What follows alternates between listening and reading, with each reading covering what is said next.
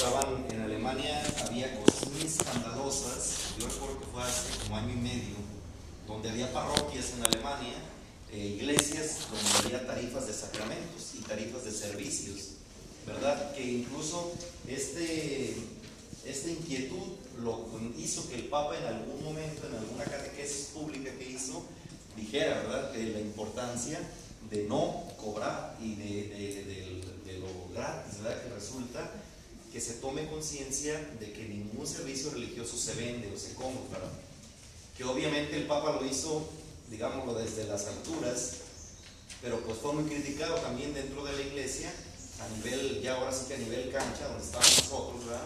Porque pues el Papa podrá decir, ¿verdad? Que no se cobre, pero pues aquí la realidad es que hay que pagar luz. Hay que pagar empleados, hay que pagar, eh, hay que mantener, es una realidad bien compleja, bien, bien compleja. Entonces, hay ciertamente sociedades que, por ejemplo, en materia eucarística, hay mucho más conciencia de esto, del estipendio. Yo recuerdo cuando, cuando, cuando estudiábamos teología, pues estos temas son muy polémicos, porque nunca faltan unos hermanos que son de mentes más sensibles, y entonces cuando se habla de que, por ejemplo, una intención de la misa viene pagada, ¿verdad? Que una intención, o sea, tú no puedes llegar solamente a decir, pidan por mi difunto y no ofrecer nada, ¿verdad?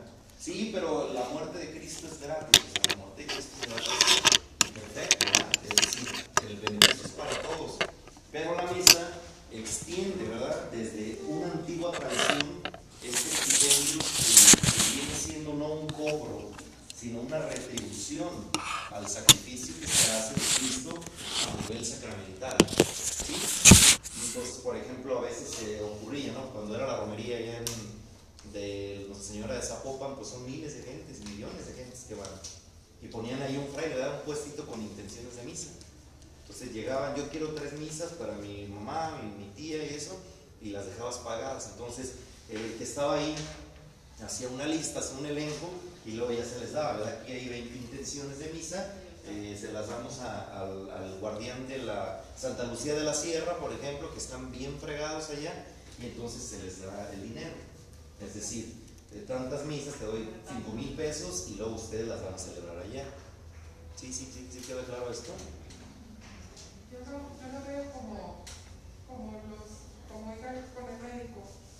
Cuando el médico este, te regala su don y él te, te dice, sabes que necesitas este tratamiento, te hace todo el chico, etcétera, toda tu historia clínica y te dice, necesitas el medicamento, pero el medicamento pues es el que te va a costar. O sea, es como que ya, ya eso ya no lo puedo absorber. Te regalo mi don, o sea, cuando ellos regalan consultas, te lo regalo. O sea, eso no, no te lo cobro. No. De hecho, el término que se usa en esos casos son los honorarios, ¿no? Sí, exactamente. O sea, honorarios yo entiendo en un término más, digamos, más civil, que no es el pago de lo que están ejerciendo, sino que una retribución a su conocimiento. Pues es eh, de esto, por eso es que el, la, can, la cantidad monetaria que se ejerce por la Eucaristía es esto, no es pago, no es, no es retribución, es extipendio, ese es el nombre.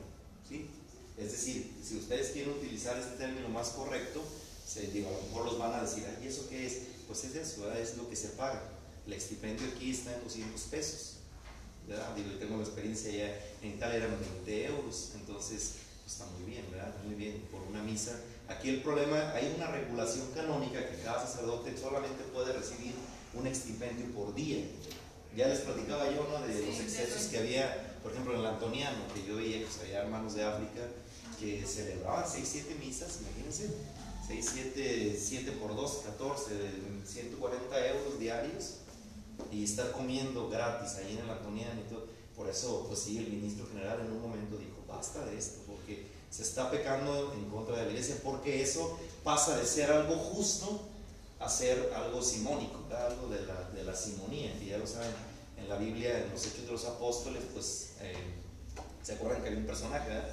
Simón, que era el que vendía, vendía los servicios religiosos. Entonces, pues es algo condenado, condenado por, por la comunidad apostólica. ¿Sí queda claro?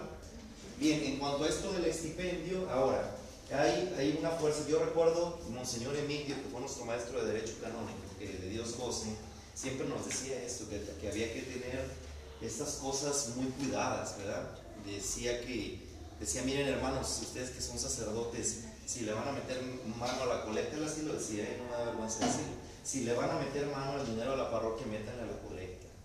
Decía, pero a las cosas de los estipendios, por favor, no. O sea, cuando se deje algo de dinero, si, si, porque se han dado casos muy lamentables, donde por ejemplo el párroco huye o se va de la parroquia o lo cambian y se lleva el dinero de intenciones que están pagadas. Les platiqué la historia del, del santuario del, del sufragio. ¿no? En, en, Italia existe un en Montefalco. En Montefalco es un santuario que lo custodian las clarisas, unas hermanas clarisas, y eh, se llama, así se llama el, el santuario del sufragio. Porque dice la tradición que en realidad más que tradición o leyenda, pues está raro porque está certificado por la iglesia. Eh, la edad media más o menos eh, ocurrió en 1300 y tantos. Pasó que, que, dicen que, sí se los platiqué, ¿no? ¿O a quién se los platiqué? a las de eh, visita enfermo, ¿no? ¿Vale? No, no, bueno, a ver si se acuerdan. La cosa es que, que diario la monjita que llegaba al torno encontraba una moneda y que decía, esta moneda, ¿quién la dejó? ¿no? Según esta historia. Y luego al siguiente llegaba y siempre había una monedita, siempre había una monedita. Y ya que después comenzó a, a escuchar que tocaban la puerta, el torno, ya saben, el torno de las carizas, ¿verdad? Para, para guardar la clausura, para que no las vean, pues es como una cosa así que gira, ¿verdad? Entonces pones algo, le das vuelta y luego sale allá, para no tener contacto humano. Y entonces que tocaban y, y siempre aparecía una moneda, una moneda. La monjita reporta a la abadesa, se arma el escándalo, que, que estaba pasando, y según, según dice la leyenda, que, eh, bueno, ella en el momento en que el, se arma de valor y entonces dice, ¿quién es? ¿Y ¿Por qué están haciendo esto? Entonces dice que se le apareció o lo escuchó, no sé cómo haya sido, un alma, un, alma en pena, que le dice, que le dice, soy el padre fulano de tal.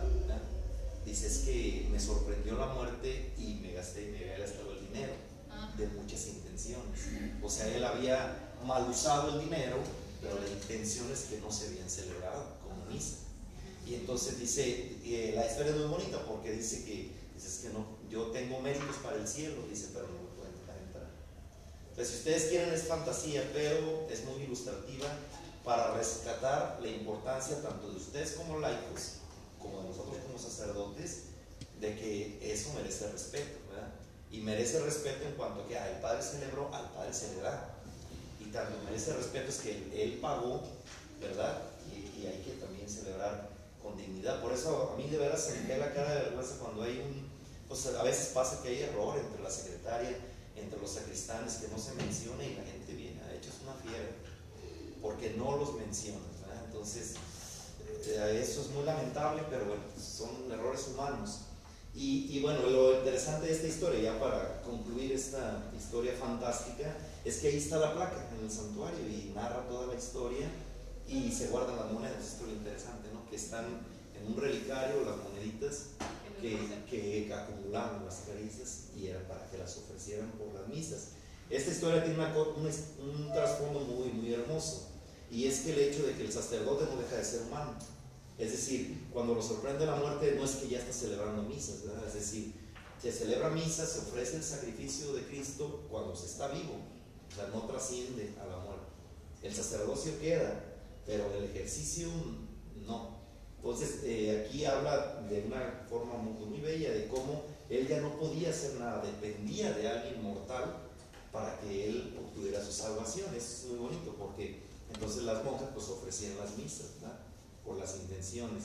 Por eso es que entonces intención pagada es intención que se debe celebrar. ¿sí?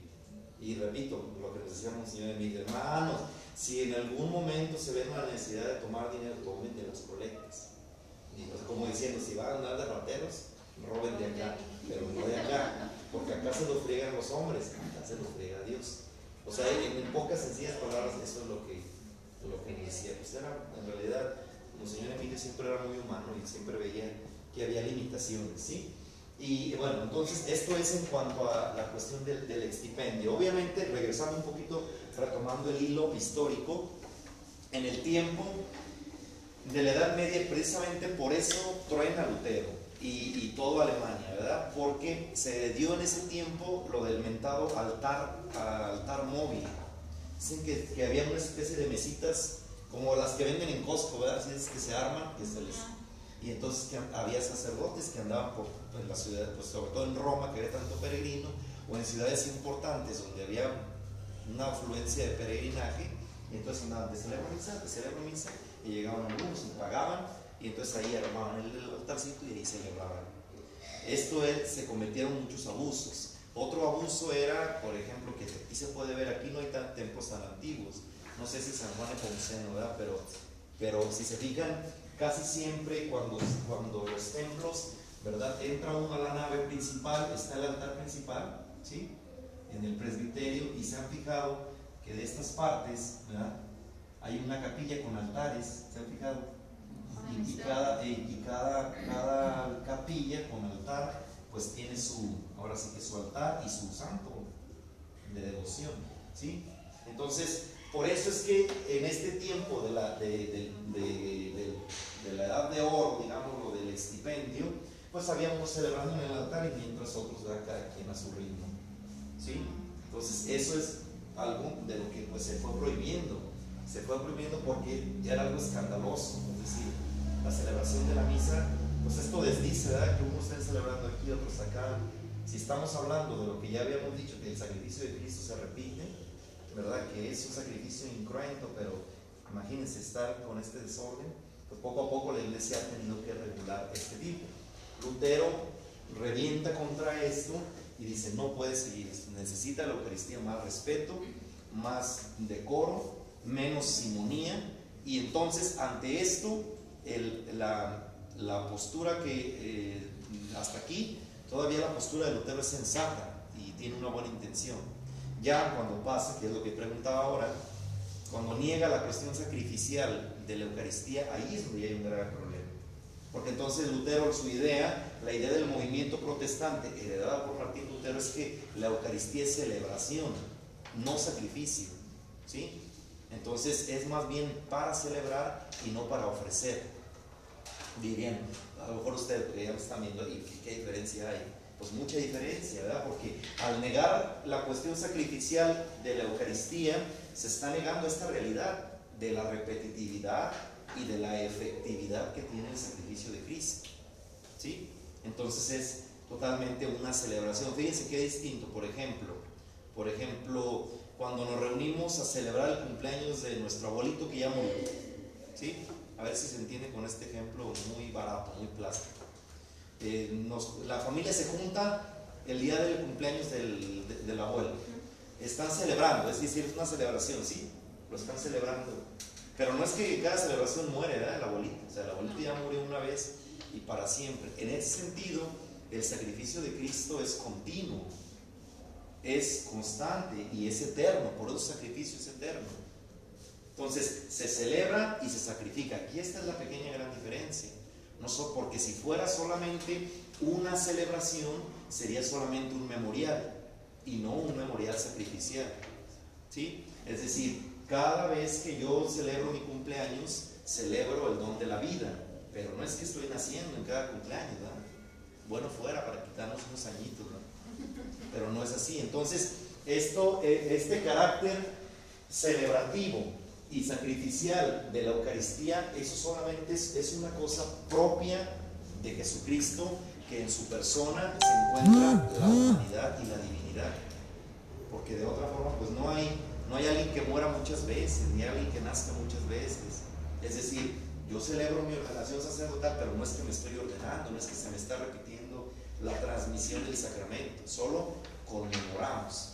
Entonces, fíjense, sí se ve dónde está el error de Lutero entonces Lutero especifica, solo se celebra un memorial y el sacrificio entonces queda negado y ahí es donde entonces la iglesia tiene que intervenir y el concilio de Trento va a decir anatema, es decir, condenado sea quien diga tal y tal cosa en materia de, de lo sacrificial. ¿Queda claro? Sí, adelante. Sí, Lutero era un sacerdote muy pesado dentro de la iglesia. Agustino. Agustino tenía mucho peso, bueno, me, estoy imaginando porque pues él inicia un movimiento en el se lleva mucha gente de, la Ya ves que pues, dice el dicho, ¿verdad? Que, que, cuando, ¿cómo dicen? Que cuando hay aeronazo hasta la basura se levanta. No, no es el caso, porque efectivamente Lutero era alguien pesado, sí. Y lo más pesado que tenía es que, es que eh, no era ignorante. Porque en ese tiempo la jerarquía, empezando del Papa, era una sarta de ignorantes. Che- chequen quién gobernaba la iglesia. Eh, si- sin duda alguna, si no me equivoco, era León X. Y León X comenzó siendo Papa de 13 años. Lo eligieron siendo Papa de 13 años. Pues, iba a gobernar un chiquillo. Eran mil políticas y mil, mil cosas de, un sistema corrupto de ese tiempo. Lo interesante es que para este momento los sacerdotes eran to- todos eran ignorantes, ignorantes totalmente. Estamos hablando de 1500 y tantos. Si se fijan, ya del tiempo de nuestro padre San Francisco hablaba, cuando hablaba de los pobrecillos sacerdotes, no es, no es, una, no es un término porque a veces, ¿verdad? En ámbitos franciscanos, cuando escuchamos que nuestro padre dice a los pobrecillos sacerdotes, pues no es que sean pobrecillos, no, no sino que eran pues, ignorantes, ignorantitos, o sea, los agarraban y tú eres sacerdote y ahí los consagraban y ya. ¿Por qué? La guerra de reforma en el siglo XVI, 1500 y tantos, que origina Lutero, va a originar precisamente, como siempre, ¿verdad? la iglesia le están llegando la lumbre a los talones, entonces hace el concilio, y precisamente de este concilio de Trento, no sé si ustedes lo sepan, es donde surgen los seminarios. Fíjense, o sea, dos mil años de historia de la iglesia, 500 años se llevan formando los sacerdotes. ¿Verdad? Diocesanos. ¿Verdad? Porque, digo, no es por eh, echarnos flores, pero si ustedes se fijan, los monjes sí se preparaban en las abadías. Ah, Precisamente Lutero era un monje agustino, era un canónigo regular y ellos tenían acceso a los libros, tenían acceso a la cultura, tenían acceso a la preparación y el clero pues era ignorante. Y la ignorancia origina precisamente pues esta falta de castidad, esta falta también de, de- de- de prudencia en la pobreza, que había tanto robo, tanto latifundio, tanta, tanta avaricia, porque ustedes saben que una persona pues que, que no está bien informada en los valores pues tiende, mucho a desviarse de, lo que, de, de la opción en este caso del sacerdocio.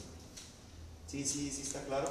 Entonces el concilio de Trento, entre todo lo que trajo, trajo los seminarios trajo los seminarios. Y obviamente la formación de un seminario se inspira en la vida religiosa. El clero no me dejaría decir eso, ¿eh? me darían a lo mejor un, un trancazo, pero pues se tenía que decir y se dijo, ¿verdad? O sea, ellos se inspiran. Por eso a veces me hacen bien curiosos los seminaristas, ¿verdad? Porque dicen, el curso introductorio es como el noviciado de ustedes. Yo me les quedo bien, digo, no, no te equivoques, ¿verdad? No, no. Son, son, es mucho más, es el noviciado, no sé si lo sepan, pero la orden, o sea, es decir, San Francisco lo creó, el noviciado. Antes de eso no había. O sea, si ustedes se fijan en la regla, se habla, Francisco habla del año de la aprobación. ¿Verdad? O sea, el término noviciado va a ser después, pero se habla del año de la aprobación. Y el año de la aprobación no era un formato, digámoslo, digamos, formativo, sino era un año de prueba. ¿Por qué? Porque había mucha gente muy floja, vividora y sobre todo herejes, ¿verdad? Que llegaban a la orden, pedían ser frailes, como ya había pasado en los monjes, eh, que llegaban no había vocación y solamente se servían de la comunidad. Y algunos de ellos no creían ni siquiera lo que creía la iglesia. O sea que lo hacían como un estilo de vida, ¿no? ¿sí? Pues de conveniencia. ¿sí? Eh, ¿vieron, ¿Alguna vez vieron la película El nombre de la rosa? No. ¿No? ¿En serio? Pero el, el Titanic sí la vieron, ¿verdad? Digo, yo no, no creo que exista. ¿Alguien en el mundo existe alguien que no haya visto Titanic? Sí, habrá, de veras. Bueno, pues en el ámbito acá eclesial y de, y de la cultura de la iglesia y todas estas cosas, hagan de cuenta que el nombre de la rosa es como el Titanic de allá afuera del mundo. No pueden no haberla visto, tienen que verla ya. ¿sí? O sea, hoy lleguen y búsquenla. El nombre de la rosa. Es una novela de Humberto Eco, el escritor milanés italiano, que por cierto tuve la fortuna de estar en sus funerales, ¿verdad? En Italia. Un gran escritor, semiota, eh, genial. Él escribió esta novela y esta novela trata de una, de una, es un argumento muy interesante. Es un fraile franciscano, sacerdote muy sabio, experimentado, viejo, que trae un novicio que se llama Atzo, que es un jovencito que lo trae ahí educando como antes se formaba, trayendo a su propio eh, maestro. Y entonces ocurre todo en una abadía benedictina. Y en esa abadía benedictina, van a ver que les va a interesar la trama. En esa abadía están comenzando a morir los monjes, pero de formas muy raras, muy extrañas.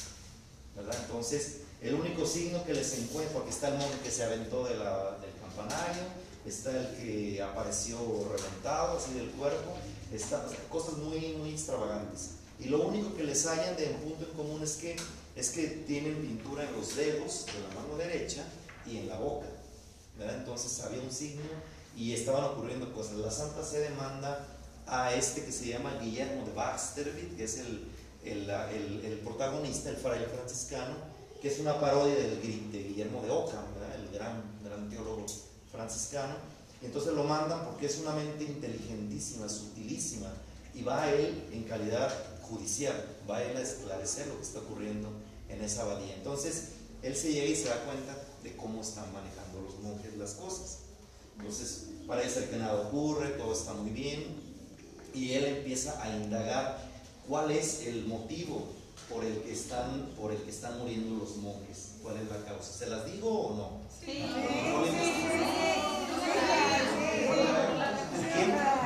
¿Quién, vino, quién vino? No la voy a ver. ¿Quién vino a la, a la jornada de ayer? ¿Quién? Eh, porque por ahí algo mencionó el profesor Francisco, ¿verdad? Eh, ¿Les digo entonces? Sí, sí, sí. Pero los demás como es en la edad, como es en la Edad Media, como es en la Edad Media, recuerden que ayer el profesor Francisco les dijo que Aristóteles acá en Occidente comenzó siendo leído por los musulmanes. Los musulmanes, Averroes, Avicena, Maimónides, todos estos grandes musulmanes de la Edad Media rescataron a Aristóteles, lo tradujeron del griego al árabe y se coló su literatura al mundo de Occidente. Entonces le empezaron a Aristóteles, hagan de cuenta, la obra de Aristóteles llega a Occidente, pero interpretada a la, luz del Islam, de los musulmanes. Entonces esto era un peligro para la iglesia, era un peligro. Entonces eh, resulta ser que, que los porque en un tiempo, inclusive Sor Juana Inés de la Cruz, aquí en México, ya siglos más tarde, la acusaron de haber leído a Aristóteles. Ella no lo podía leer, primero porque era mujer, mujer no, pues, no podía leer, ¿verdad? Y, segundo porque había visto, había, era una especie como de literatura prohibida. El chiste es que parece ser que en esa abadía habían rescatado los libros de Aristóteles, ¿verdad? Y entonces eh, estaban prohibidísimos en un lugar escondidísimo, en una de las bibliotecas más grandes de Europa, de los monasterios, y, y entonces como algunos, ah, eh, la película habla de que los monjes eran cultos, sabían de, de cultura y, y querían más, no se conformaban con la cultura de Occidente. Y obviamente un libro prohibido pues resulta ser más atractivo. Entonces la cosa fue que alguien por disposición, ahí si no les voy a decir, envenenaron las hojas de los libros de Aristóteles, los llenaron de, de veneno. Entonces cuando alguien lograba entrar hasta, la, hasta el Santo Santorum de la biblioteca y tenía acceso a los libros, sobre todo a la poética de Aristóteles, comenzaban. Con la lengua y entonces ahí, ahí donde venía el amor. Ya, ya les dije que eran parte. Pero, ¿a, a- a qué voy con esto? Regresando a lo que, de- a lo que comentaba Heriberto. Que en los monasterios se daba la cultura. O sea, ahí es donde se originó la cultura. Ahí se originó el vino, ahí se originó la cerveza, porque los monjes tenían conocimientos en botánica, conocimientos en, en- en, ¿cómo se llama?, en, en aritmética, en música. ¿De dónde viene el canto gregoriano? De los monasterios. Mientras afuera, pues estaba la ignorancia, ¿verdad? La, la ignorancia. Dicen que, que había monasterios donde ya había drenaje, sistemas de drenaje para eh, cuidar la higiene. Mientras afuera, ¿verdad? En Europa en ese tiempo se aventaban las heces fecales por las ventanas. Entonces, eh, los monjes iban dentro de su mundo siglos más adelante. Ya nada más, con esto concluye este, este argumento. La película El nombre de la rosa toca algo que, que si no lo ven con, para que si la ven, pongan atención, hay un momento que puede res- resultar muy escandalizante. Bueno, aparte de tantas escenas ahí de acostones que trae, ¿verdad? Pero es otra cosa. Ustedes cierren los ojos, tápense los ojos. Porque el, porque el, el argumento es el muchacho. El, muchacho va a conocer a la rosa, ¿verdad? Pues el nombre de la rosa. Pero bueno, el punto es que hay un momento ahí donde, donde matan a un monje, pongan atención en eso, hay un momento ahí donde matan a un monje y de repente da, el costalazo el pobre y entonces como que algo lo, lo golpean no sé qué porque se ve así que está tirada la sangre y se ve así el hábito de un monje y el, zapato, el sueco se le llena de sangre, ¿verdad? Entonces hay una parte donde, donde se- se limpia para que no quede evidencia, se limpia el zapato, pero ahí a un lado está girando, que se supone que fue con lo que lo golpeó, ¿verdad? Es una especie de mapa mundi. Obviamente no como los de la luz, ¿verdad? Que venden dorados así en, en- en metal, y está girando, como que lo golpeó y se cayó. Entonces se llenó de sangre y se limpia.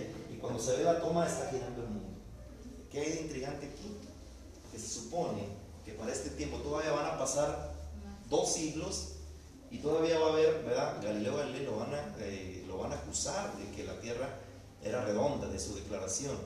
Él se retracta porque se rajó al final, Giordano Bruno no, a Giordano Bruno él sigue y a él sí lo quemaron en la hoguera, en Roma, por defender este argumento de que la Tierra era redonda. Lo que deja entrever ahí la película, que es algo que es cierto, es que los monjes ya sabían que la Tierra era redonda.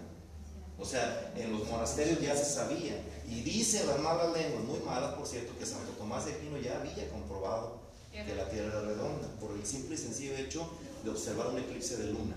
La sombra que proyectaba, que cubría la luna, era una sombra redonda. Un cuerpo cuadrado no puede. O sea, cosas muy sencillas. ¿Y por qué nadie dijo nada? Pues porque no convenía.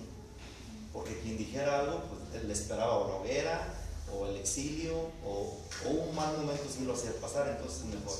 Entonces, a lo que voy con esto es que se habla de que en los monasterios pues, estaba la cultura, estaba, eh, mm, de ahí surgió pues, el canto gregoriano, surge todo este, este tipo de innovación. ¿sí? ¿Estamos, ¿Estamos de acuerdo? Bien, todo este rollo nomás para esto. ¿no? Bien, entonces ahí, de punto uno, la Eucaristía como sacrificio. Entrando en la teología de la Eucaristía, diremos que son tres los aspectos básicos que abordaron en Trento, es decir, el concilio de Trento. Uno, sacrificio, subrayenla por favor. Dos, presencia real. Y tres, transustanciación. Ahí está la mentada palabra, ¿verdad? Repito, uno, presencia real. Dos, no, perdón, sacrificio uno. Dos, presencia real. Y tres, transubstanciación. En nuestro estudio analizaremos brevemente solo el primero, pues es afectante a la materia ritual, o sea, es decir, a lo que nos compete, ¿verdad? Es la cuestión sacrificial. Ya podemos mencionar algo de las otras, obviamente, claro que sí. Lutero fue el que más enfatizó en contra de la cuestión sacrificial de la Eucaristía, ya lo mencionamos.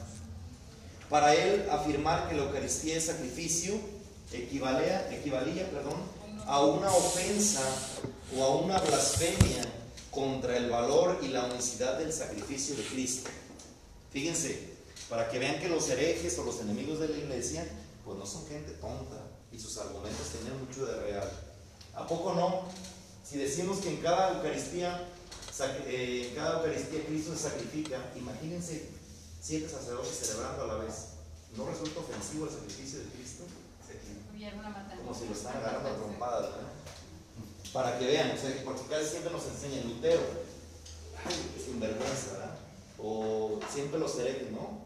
Los herejes son, la- son hombres que han querido encontrar la verdad, que han tenido intuiciones increíbles que en su tiempo no lo supieron interpretar, que después ya por rebeldía se desviaron, bueno, eso es otro rollo, otra, otra cuestión. Bien, entonces, decía Lutero que decir que el sacrificio de Cristo en la Eucaristía era como tal sacrificio era una ofensa al valor del sacrificio de Cristo ocurrido en el Calvario. El protagonismo de esta ofrenda no lo podemos tener nosotros. Es decir, lo tiene Dios por Cristo, concediéndonos todo a nosotros. A nosotros nos toca acoger el don de Dios y en todo caso a Dios ofrecerle un sacrificio de alabanza. Entonces para Lutero la Eucaristía es testamento, sacramento, bendición, acción de gracias, comunión, pero no sacrificio. Por todo esto es precisamente por lo que lanzó no pocos ataques contra el canon romano, que, es la plegaria eucarística que ya les puse ahí. La plegaria eucarística número uno que estu- estudiaremos a continuación. A ver, hasta aquí hay alguna pregunta. Me interesa que pregunten porque estamos entrando ya. Por ejemplo, en lo que dice sacrificio de alabanza es cuando se está en la, precisamente la Eucaristía. ahí. Solamente alabarlo, sí. Sí, sí, una alabanza, sí. Sacrificio, digamos, ahora sí que solamente alabar. A ver, ¿por qué dice ahí que, que precisamente atacando la cuestión sacrificial, ¿por qué dice ahí? Dice, el protagonismo no lo podemos tener nosotros. ¿Por qué? Átenlo con lo que estábamos hablando al inicio de la clase, con lo de les- los extipendios. ¿Por qué? Hablábamos del protagonismo del- que tenía el Papa o los obispos cuando entraban, cuando llegaron a caballo. Pero, sí, pero no, no, pero el protagonismo del sacrificio. Bueno, también. Porque habla de los laicos, o sea, de hecho, habla en general. No protagonismo de las figuras. ¿Por qué dice ahí? Dice, el protagonismo no lo podemos tener nosotros. Lo tiene Dios por Cristo, dice.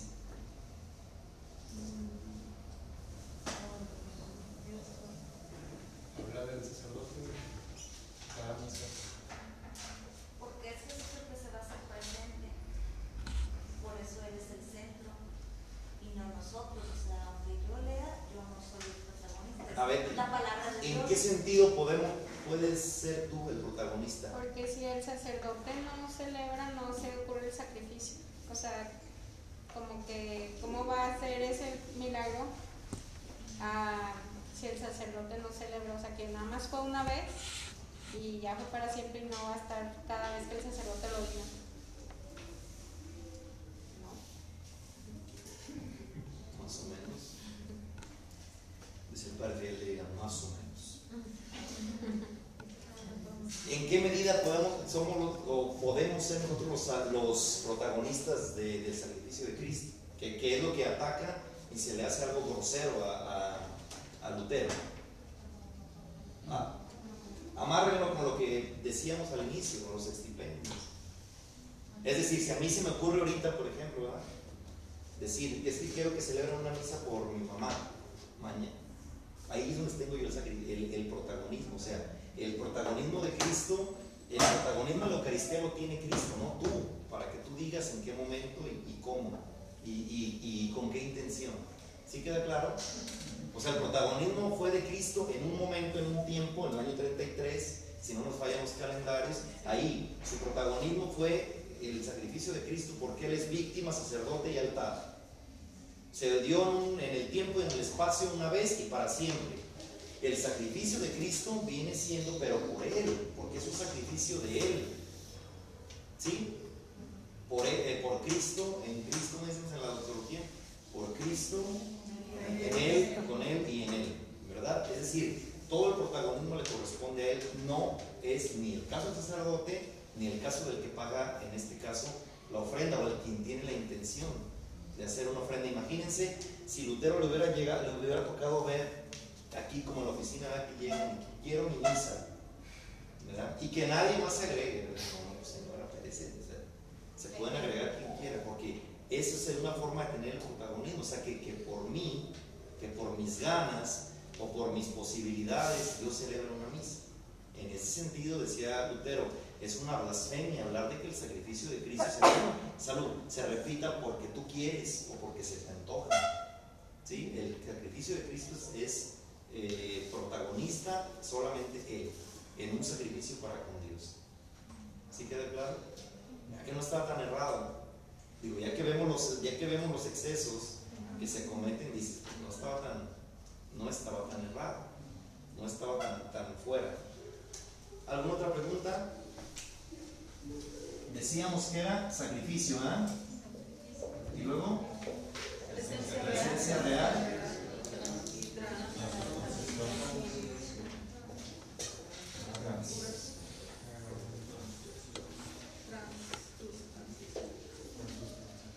Bien, esto ya más o menos queda claro un poquito. La presencia real, pues ustedes ya lo saben, esto no viene especificado en el diálogo, pero, pero lo podemos hablar. La presencia real de Cristo, bueno, ustedes ya lo saben, eh, o si no, se lo repito, es, es alma, ¿verdad? Cuerpo y divinidad. Su presencia real, ¿verdad? Es pregunto una pregunta así muy, muy suspicaz. Eh, la presencia de Cristo en la Eucaristía, que es cuando, estaba, cuando tenía 10 años, cuando, era bebé, cuando murió de 33 años, ¿cuál es su presencia? Su cuerpo. ¿Nunca lo habían pensado? Es, es, es todo, ¿no? Principio y fin.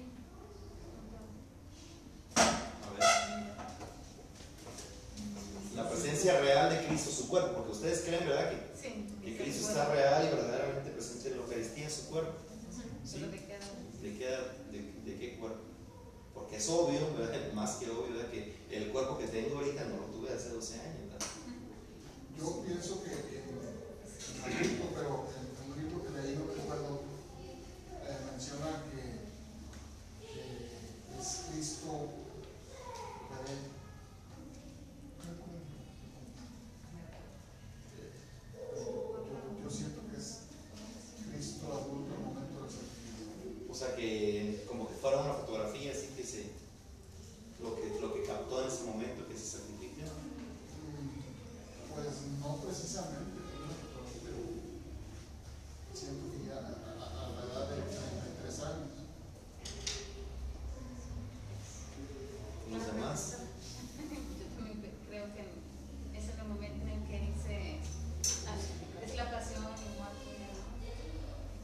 cuerpo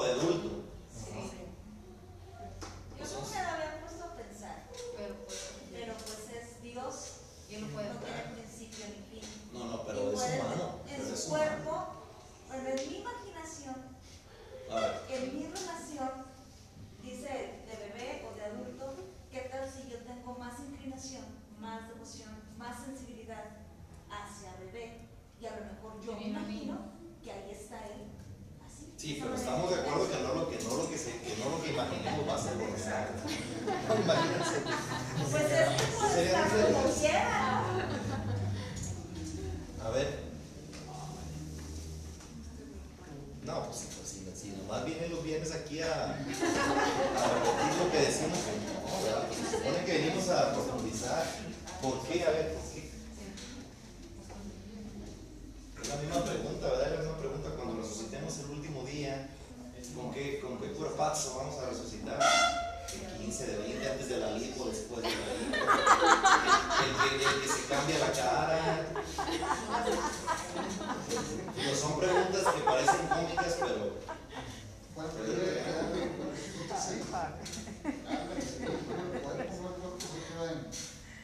en la tierra. No, pero nosotros, nosotros pro- pero proclamamos en nuestra fe que creemos en la resurrección de la carne.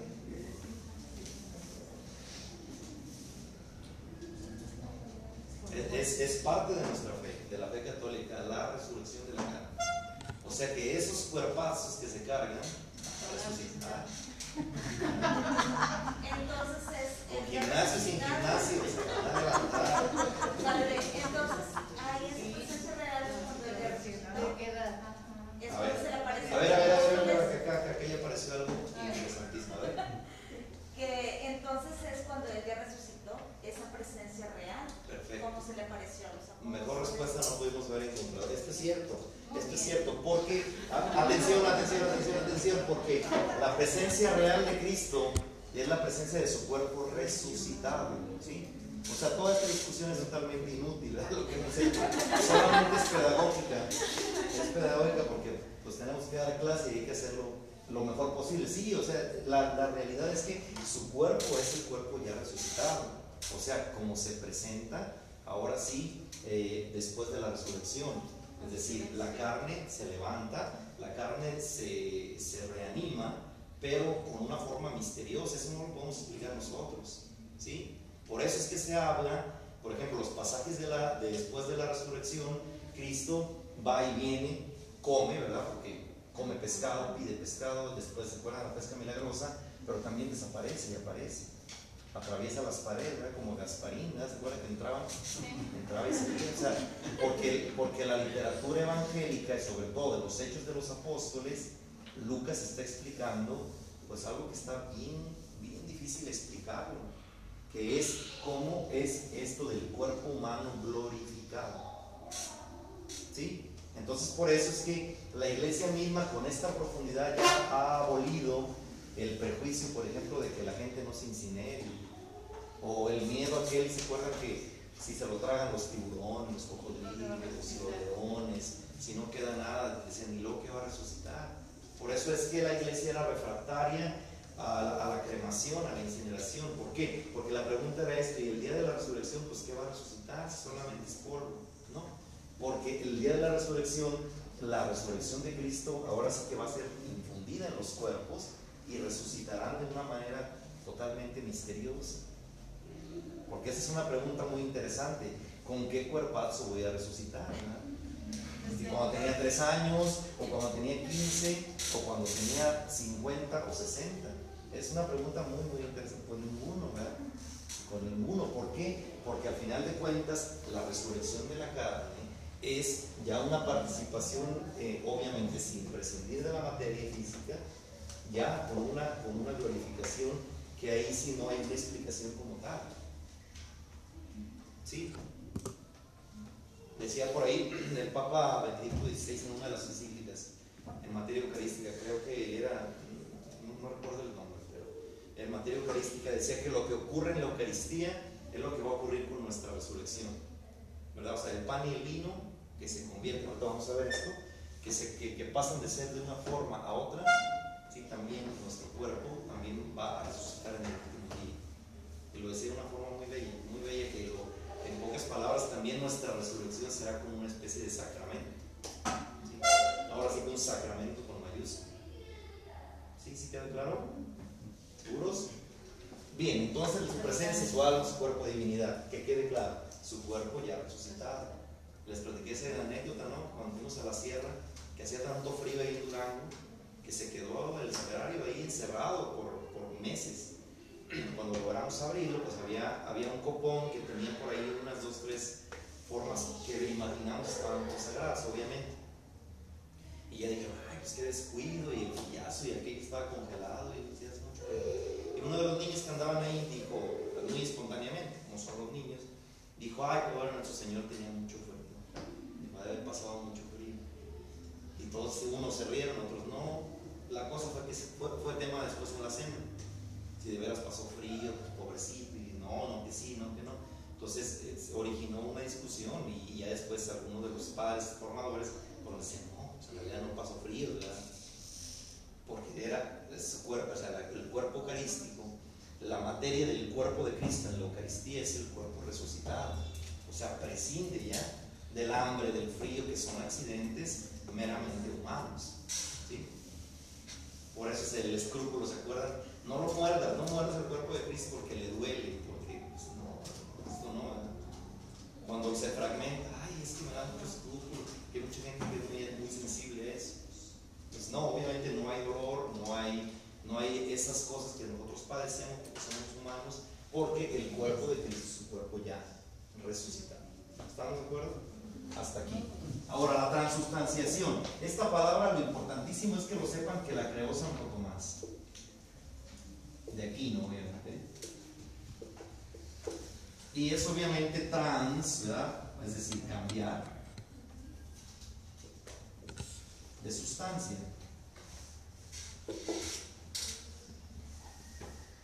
Es decir, traspasar, pasar de una sustancia a otra. Entonces, transubstanciación en el tiempo, en el, en el contexto eucarístico, que en realidad es, esta palabra es exclusiva de la Eucaristía. Digamos un poco haciendo, siendo críticos, que esta palabra mm, eh, es más eh, filosófica que teológica. Si esto lo atacan mucho los, los protestantes, esto no viene en la Biblia, pues no, no viene, no viene, no a venir, porque eso es, obvio que la crearon para expresar mejor lo que ocurre en la Eucaristía de una forma racional. ¿sí?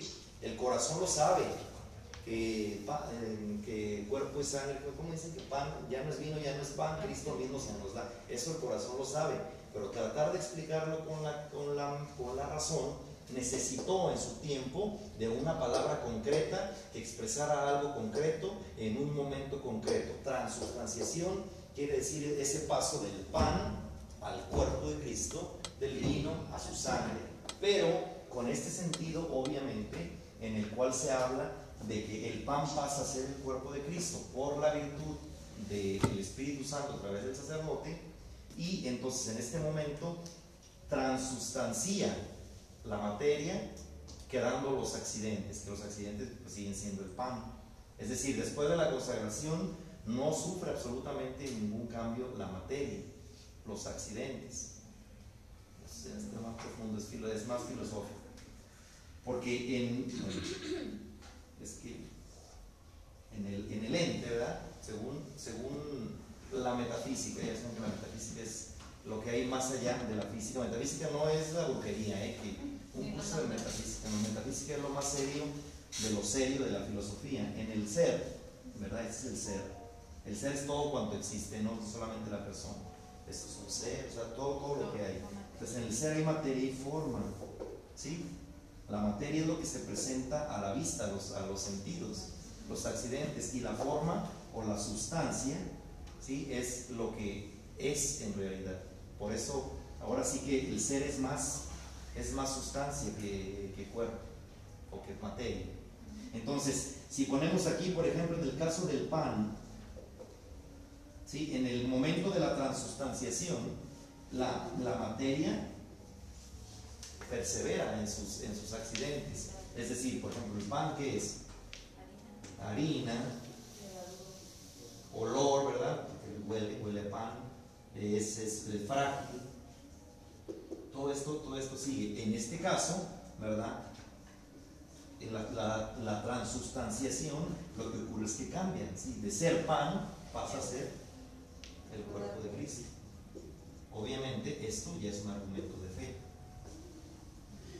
Decía, si ustedes interpretan o traducen el, el, que es el himno que compone Santo Tomás de Aquino precisamente para la fiesta de Corpus, hay por ahí una estrofa que lo explica de una forma muy bella.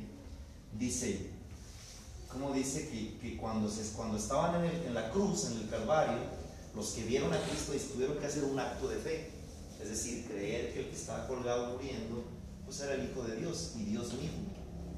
Y dice Santo Tomás muy, de una forma muy bella, palabra más, palabra menos.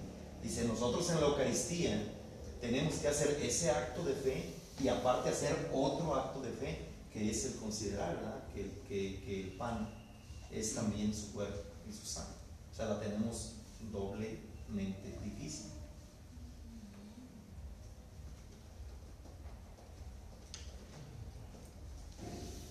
¿Qué les parece? O, opinen, por favor, porque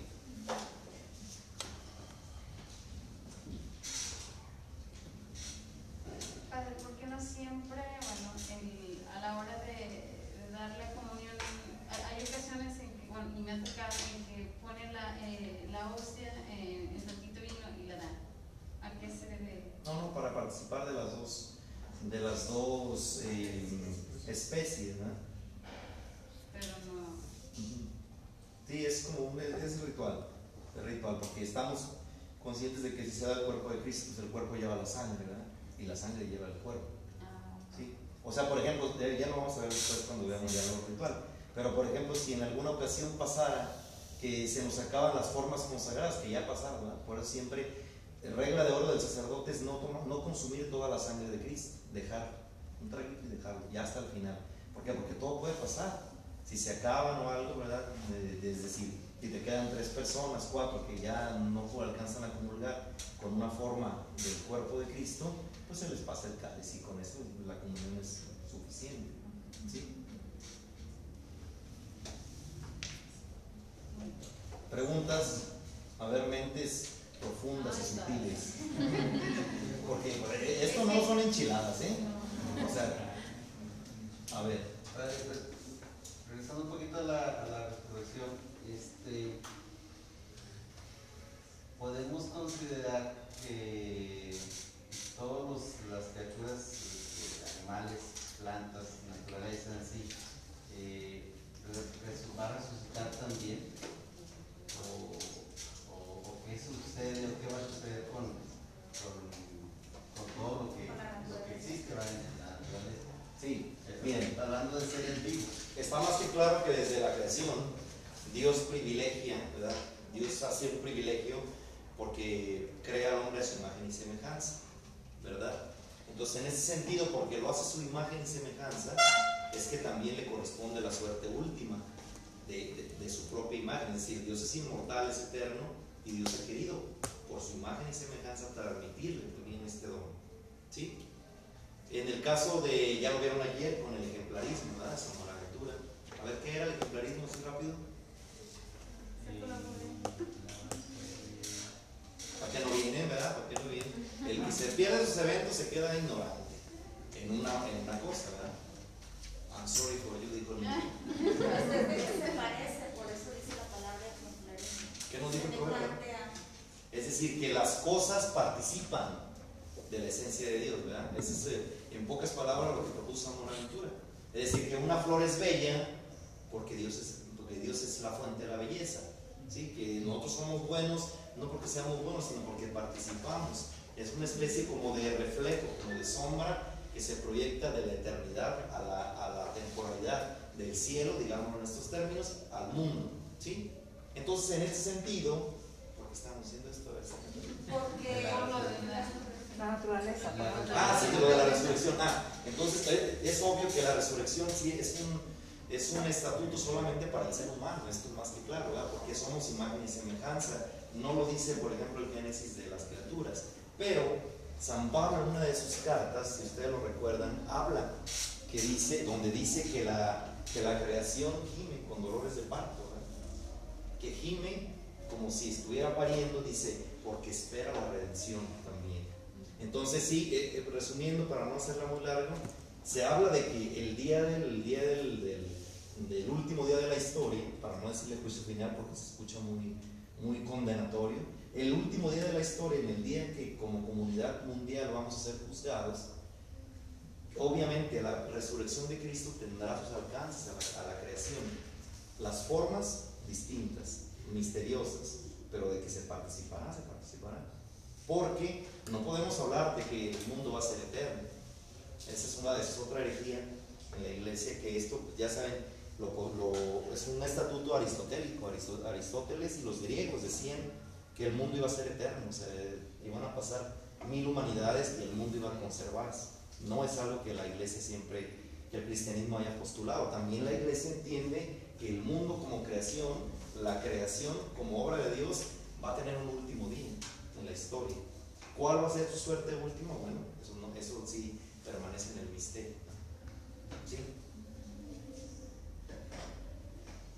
Padre, este, con respecto a lo, a lo que dijo ahorita en- en de las sustancias, ah, no sé, para, quisiera entender un poquito mejor, pero no sé, por ejemplo, si hacer la comparación con nosotros mismos en cuanto a materia y sustancia. Entonces entiendo que materia es mi cuerpo Sí.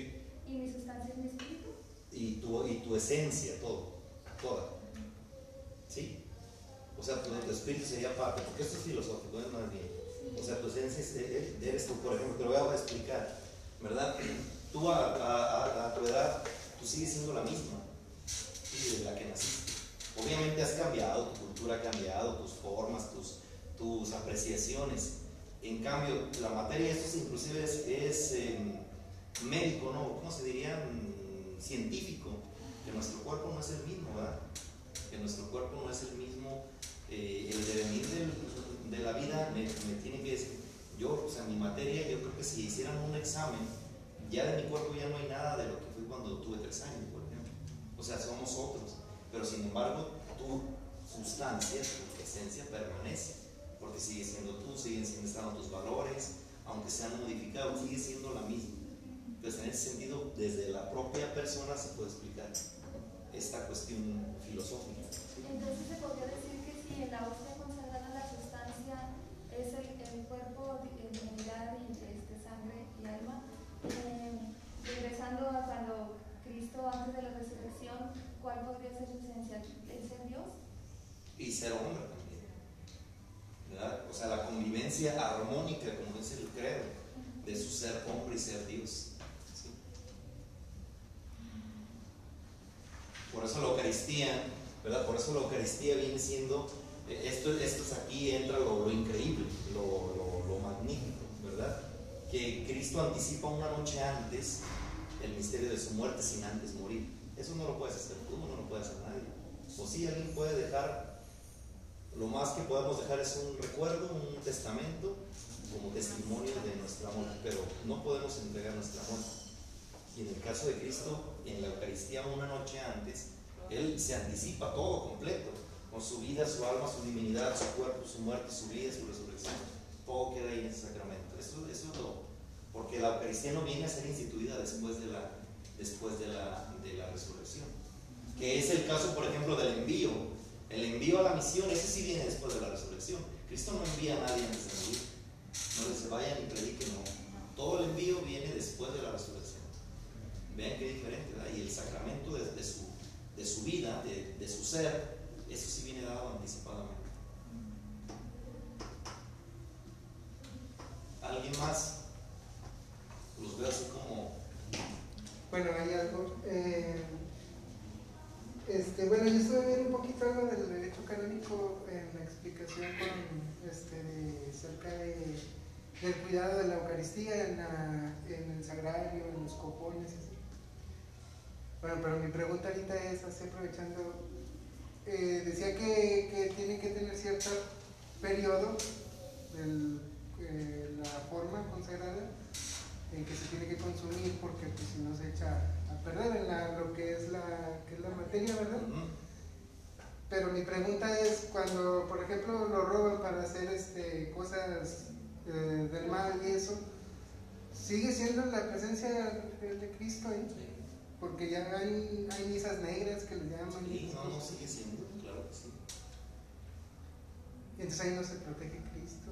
o- O sea, si, le hace, si, si se toma una hostia consagrada para misa negra, se hace. ¿Cómo, cómo, ¿Por qué decir que en qué momento desaparece su presencia real?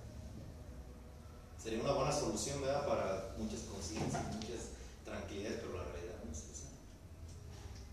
Por eso son tan valiosas, por eso dicen que las venden en internet, ¿verdad? Carísimas que ofrecen, ¿no? Sí, gente que, por eso que, eso es muy necesario que, por ejemplo, los que son ministros extraordinarios sean examinados y si se ve algo, porque yo pues, ya he tenido ya experiencias muy desagradables en otras, en otras circunstancias donde algunos extraen hostias eh, consagradas y se utilizan para, hace, cuando yo era teólogo, cuando estábamos en Monterrey, una vez hubo un caso muy escandaloso donde, y era de aquí de Saltillo, el tal Betito, no sabían que era, que era uno que tenía visiones y que nos estaba loco.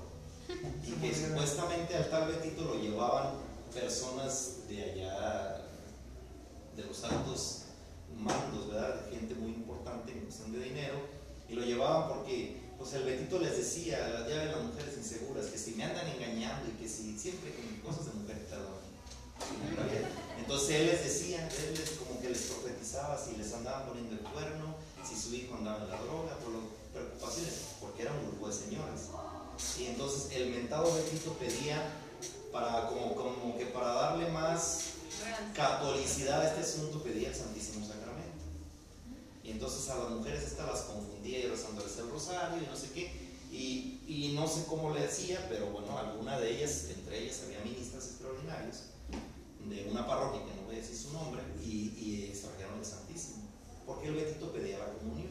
Entonces el tal Betito comulgaba ahí en el trance y luego les mostraba, la, les mostraba el cuerpo del Señor en la lengua y toda llena de sangre. Y entonces todo el vigerío ahí, ah, ya, ya, ya. Lo que les decía era palabra de Dios. Y luego venía obviamente a los miles y miles que le pagaban. El cardenal de allá, Robles, que estaba en Monterrey, prohibió en toda la diócesis que se hicieran eso sancionaron a las personas. Obviamente que después se descubrió que se mordía, que se mordía la lengua para manchar la hostia de sangre.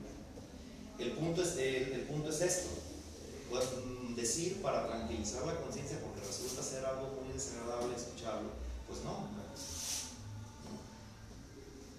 No, no, es decir, más que escandalizarnos o darnos como tristeza, tenemos que admirar la gran humildad de Cristo, que siendo ya resucitado, se deja vilipendiar ¿verdad? Por, por situaciones tan, tan frágiles como estas, tan, tan degradantes como estas. Pero no podemos decir que, que si alguien, porque hay quien dice, si alguien tiene una mala intención, no, no,